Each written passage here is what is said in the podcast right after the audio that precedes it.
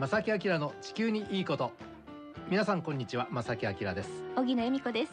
えー、今日は9月16日月曜日ということで、えーもうね、えー9月も半ばに入りましたが、はい。えー季節はこれから順調に進むんでしょうか？その辺は正木さんしかわからない。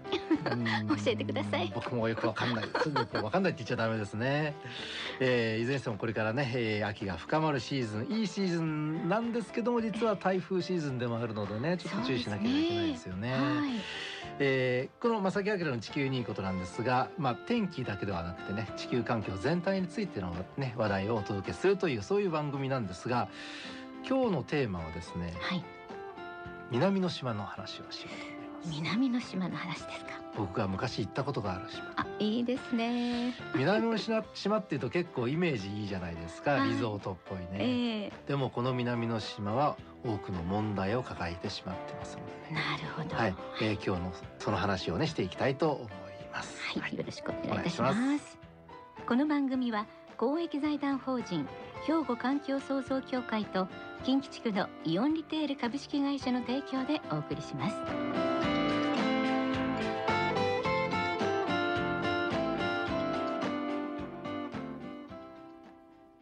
兵庫環境創造協会地球温暖化防止自然環境の保全再生子どもたちへの環境学習など皆様と共に身近な暮らしの中で地球環境を守るための取り組みを進めています人と自然が共に生きる21世紀の豊かな環境づくりを兵庫環境創造協会。えー今日のテーマはですね南の島ツバルです。南の島でツバル。ちょっと私初めて。どうどうなんでしょうね、ええ皆さんツバルという島、聞いたことありますかねその名前。ねえ皆さんいかがでしょうか？私はちょっとどこにあるんだろうっていう感じで、うん、うんはい。場所はですね、ええ。まあほぼ赤道直下。はいえー赤道からまあそうですね長く見積もっても500 500キロぐらいしか離れていないそうですか。もうほぼ赤道直下の島で、はいえーちょうどですね東西方向だと日付変更線あたりにありますなるほど。だからハワイ。イよりもちょっと日本に近いんですかねああなるほど。ただでもハワイよりもだいぶ南に位置していて、はいあのートンガとかはいはい。フィジあフィジー、うんはい行ったことあります。のあの辺りに近いんですね。なるほど。でこのツバルという、まあ、島国はい国なんですよ、あの独立国になってるんですけどもええ面積がですね26平方キロ二十六平方キロ。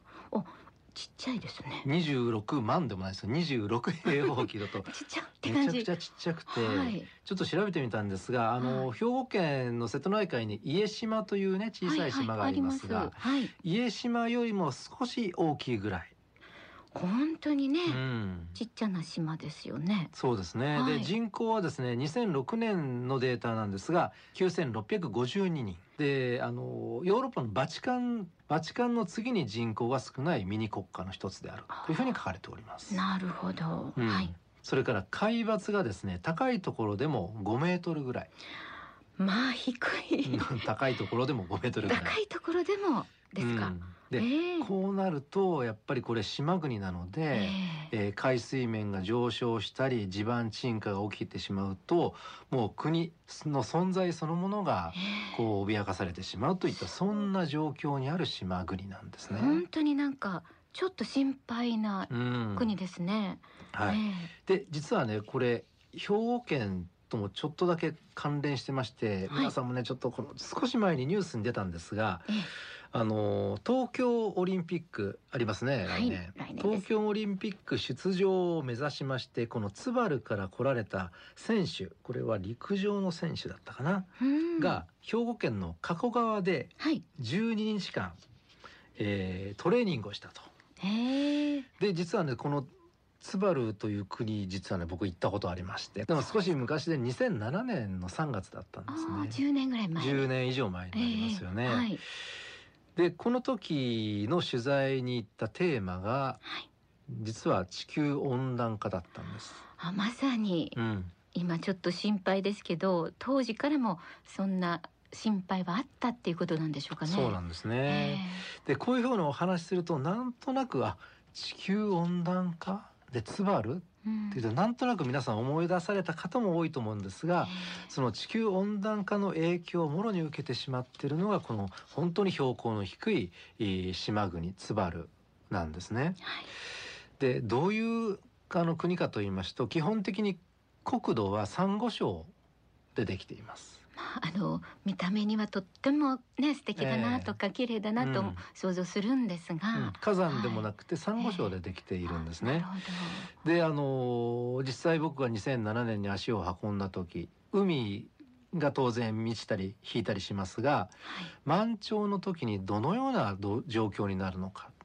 これを実際に見てきました。はいでそういうあのその時の様子をお話しするとおまあ満潮干潮って大体い1日に2回ずつペースのペースでね満潮干潮ってあるんですけども、はいえーそのある一つの満潮の時間をずっとね、あのー身構えてね待ってますとじわじわじわっとやっぱりね海が迫ってくるんです。でちょっとびっくりしたのはその、海の海水が盛り上がって、えー海岸から押し寄せてくるのと同時にだいぶ内陸に入ったところ海から離れたところでも地面からじわじわっと水が湧いてくるんですよ。地面から湧いてくる。うん、サンゴ礁だから。はい、あのー、サンゴ礁なので土があんまりなくてねスカスカの土地なんですね。なるほど。ですので、あのー地面地面の下というのかな？もう海水に包まれていて、えー満潮時になるとその海水がその表面にえー出てくるといった形なんですね。でもその上に家とか建ってるんですよね。家建ってます。家建ってますし、ええ。あのすごく有名なその温暖化によって影響を受けてしまうということで実は有名になってしまったはい。あの町の集会場があるんですね。えで町って言ってもこれ首都のフナフフナフティっていうねええ。えこれ首都なんですけども、はい。その中にある集会場の前のちょっとした広場がこれバレーボールのコートになっててええ。常にネットが張ってあるんですね。はいだから満潮時はもちろんバレーボールできるんですけども、うん。その,、まあ、あの集会場の前の広場がどんどん水が染みてきて上がってきてしまうと。はい。ですごく印象的だったのはその上がってきた水に対して地元の人たちはどういうふうに考えてるかというとはい。子供たちは喜んで遊ぶんですよ。なんかねどこの国の子供さんもねなんとなく想像つきますが。でもここが自分の住んでる場所ええ。この土地が自分の土地って考えたらちょっとこれは笑えない状況ですよね。ねえでその現地のツバルのあの普通の民家は高床式になっています。やっぱり。えですのでもうみあの水が満ちてきても大丈夫なように。うん。えーということで高床式になっているので床上浸水という形にはとりあえず形はならない。なるほど。もう対策を取ってるわけですよえね。でももともとツバルっていうのはあまりやっぱりそのどんどん外貨を稼ぐとかねそういう体制がなくて窓がないんですよ。え窓がない。窓がない。あで僕2007年に行ったので だいぶ変わってるのかもしれないですけどあはい。窓がない、うん。えー当然玄関ドアとかない。へえそうでですかトイレがない。そうなんですか、トイレがないっていうことはええ。空き地で用を足したりとか、うん。まあ、そういうのが普通なんですね。え。え。でそんな中水が満ちてくるうん。これ衛生面考えたらかなり良くない、そうですうんね、そういうまあ残念ながら国になってしまっているわけなんですなね。るほど。いろんなやっぱりねあの問題その他にも抱えていまして温暖化による海水面上昇による、まあ、浸水はい。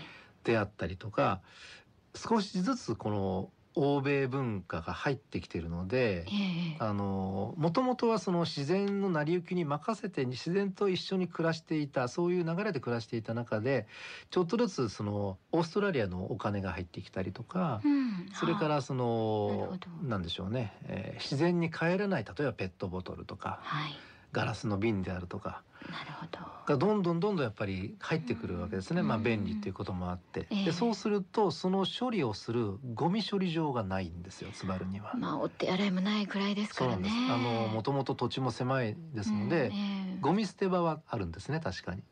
ちょっと町から離れたところに。ああるんですね、はい、でもそこに捨ててていくとどんどんどんどんそこは埋まってしまって、そのゴミ捨て場も町に迫ってくるわけです。ええいろんな問題を抱えているツバルうんという印象が当時は僕もありました。う十数年前でその危機というかまあ心配をうん。感じられて、そうなんですね。ねえ。でもちろんこの番組でも何回となくお伝えしてますけどもはい。地球の温暖化というのは昔からどんどん残念ながら進んでしまっていて、ええ。これから先もある程度の一定のペースで進まざるを得ない状況になっていてはいということはそれに伴って伴って海水面の上昇も、まあ、ある程度進んでしまうと。うん。で当然そのツバルの国もこれから先はいろんな対策を取っていかなきゃいけないもう死活問題ですよね。自分の国がどうなるかっていう問題なのでね、はい。まあそんな中ね東京五輪を目指してっていうねそういう動きもあるんですけども、ええ。やっぱり実際国は非常にひどいことになっていると。あの前半お話しさせていただいて、ええはい。後半はですねあのこの気候変動に非常に翻弄されてしまっている、えー今のツバルそれからこれから先どういうふうに、えー対策を取っていくのかそのあたりにねあの話を移していきたいと思います。はい。ここで一曲お届けしましょう。はい。ちょっと気分を変えて、はい、ジャック・ジョンソンでバナナパンケーキ穏やかな曲でしょ？はい。でこういう曲はね 実はええ。ツバルにも非常に似合うんですよ。風景は。かねあそんな感じします。うん。ええ。あのー地球温暖化によるね影響が問題になってるんですけども、地元に住んでる人たちって本当に自然とともに暮らしているんですよ。なんか穏やかにねえこう海を見ながえ、らなんか本当それだけでもね癒されるというか幸せな思い出し、うん。思い出しましたけどそのええ。2007年のね僕が行った時に、はい本当にそういう穏やかな人たちが住んでる国が非常にこう自分の国が温暖化などの影響によってね、ええ。あの住めなくなってる来てるっていうのは本当にかわいそうだし何とかしてあげたいなってうん。改めて思い出しました今。あ本当ですよね、でそのね、うん。あのちょっとね話を戻しまして、はい。そのツバルのその海抜がほとんどない島国ツバルなんですがやっぱりねいろんな、えー、なんでしょうね。悪影響というかね、はい。えー問題っていうのはたくさんあって、まあ、うん一つはですね、まあ、海面上昇による、まあ、水没問題。これはもう国土が減ってしまうという大問題なんですね。ええでこれがまあ一番大きい問題であることはこれ間違いないんですね。はい。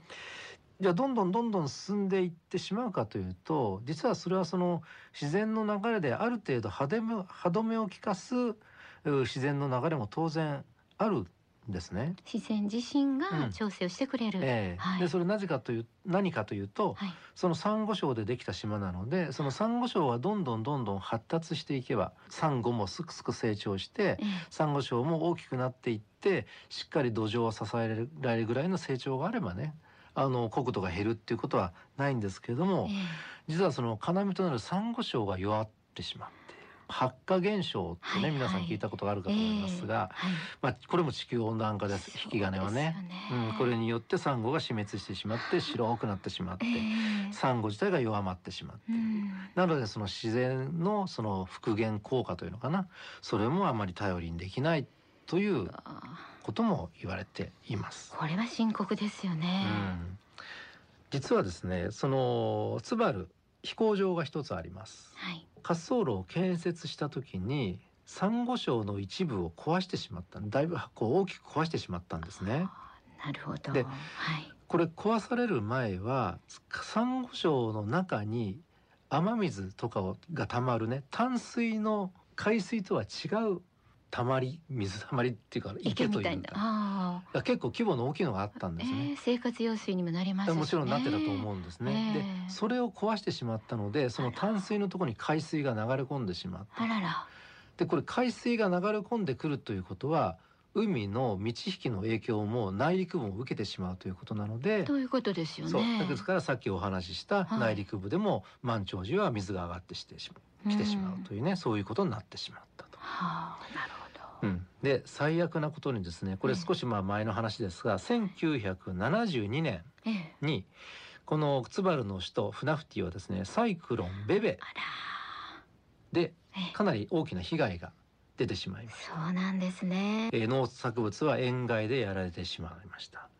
それからもちろん、えー砂浜も削られました。はい、で家屋も被害を受けました、うん、でそうなるとお被害を受けた人たちは町に集まります。そうですよね。首都フナフティにどんどんね、えーええ。人が集まって人口がその場所だけ急増してしまったんですうね。ん。でもともと土地がないので普段は住んではいけないような低地とかね浸水しやすいとこでも人家がどんどんえー建ってしまったのでうん。またこれ満潮時になると、えーまた住めない状況になってしまったっていうそんなもう板挟み状態、えーになってしまっています。はあなるほどでもう一つ付け加えますと大体ですね毎年2月にかなり強い風が吹く地域なんですね。で海上を吹く強い風って当然海水をねぐっとこうね押し上げますのではいかなり大きく潮が動きます。あのキングタイドっていうふうに言うんですけれどもへキングタイドになると当然満潮の度合いも、えー大きくなりますので、えー年に1回この2月前後はほぼ間違いなく毎年のように大きな被害が出てしまうと。えなんかこう、うん。気の毒でなりません。そうですよね。えでこうやってお話しすると、うん。あのいろんな原因があって今の環境ができていえて、はい。でもその中でやっぱり被害がサイクロンが来たら被害が出てしまうと。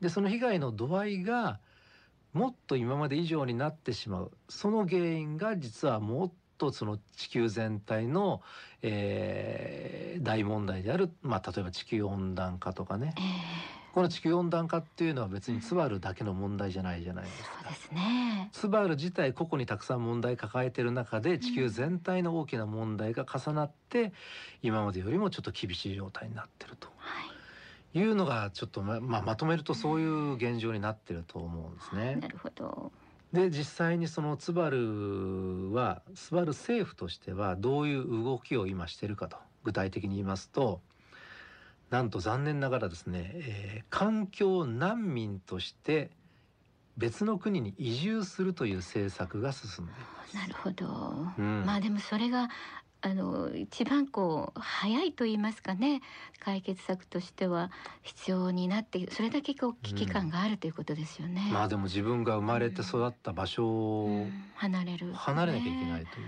ね。それは辛いでしょうけどね。もう少し具体的に言いますと、はい現地のあのツバルの政府はうん50年以内に人はもう住めない土地になるかもしれない、うんそこまでもうんう、これを前提として、えーツバルはおよそ30年かけて国民全員を国外へ移住させることを目標に、オーストラリアとニュージーランドに国民の環境難民としての受け入れを要請したと。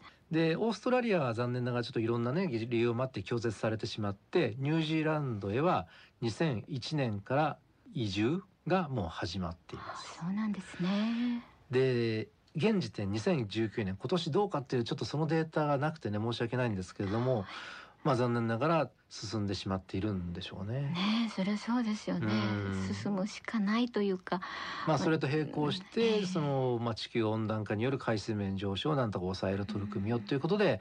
えー各国にねいろんなアプローチを多分かけてると思うんですけれども、はいまあそういう国があるということを皆さんもねあの少し頭にね置いていただければというふうに思います。本当ですね私たち本当こう知らないといけないこといっぱいありますね。そうですね。ははい、えー今日は多くの問題を抱えてしまっている南の島津軽のねお話をさせていただきました。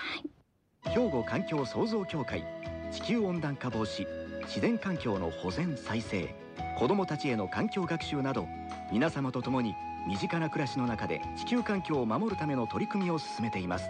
人と自然が共に生きる21世紀の豊かな環境づくりを兵庫環境創造協会えーさてここで番組にお寄せいただいたお便りね紹介したいと思いますたくさんいただきましたありがとうございますありがとうございます。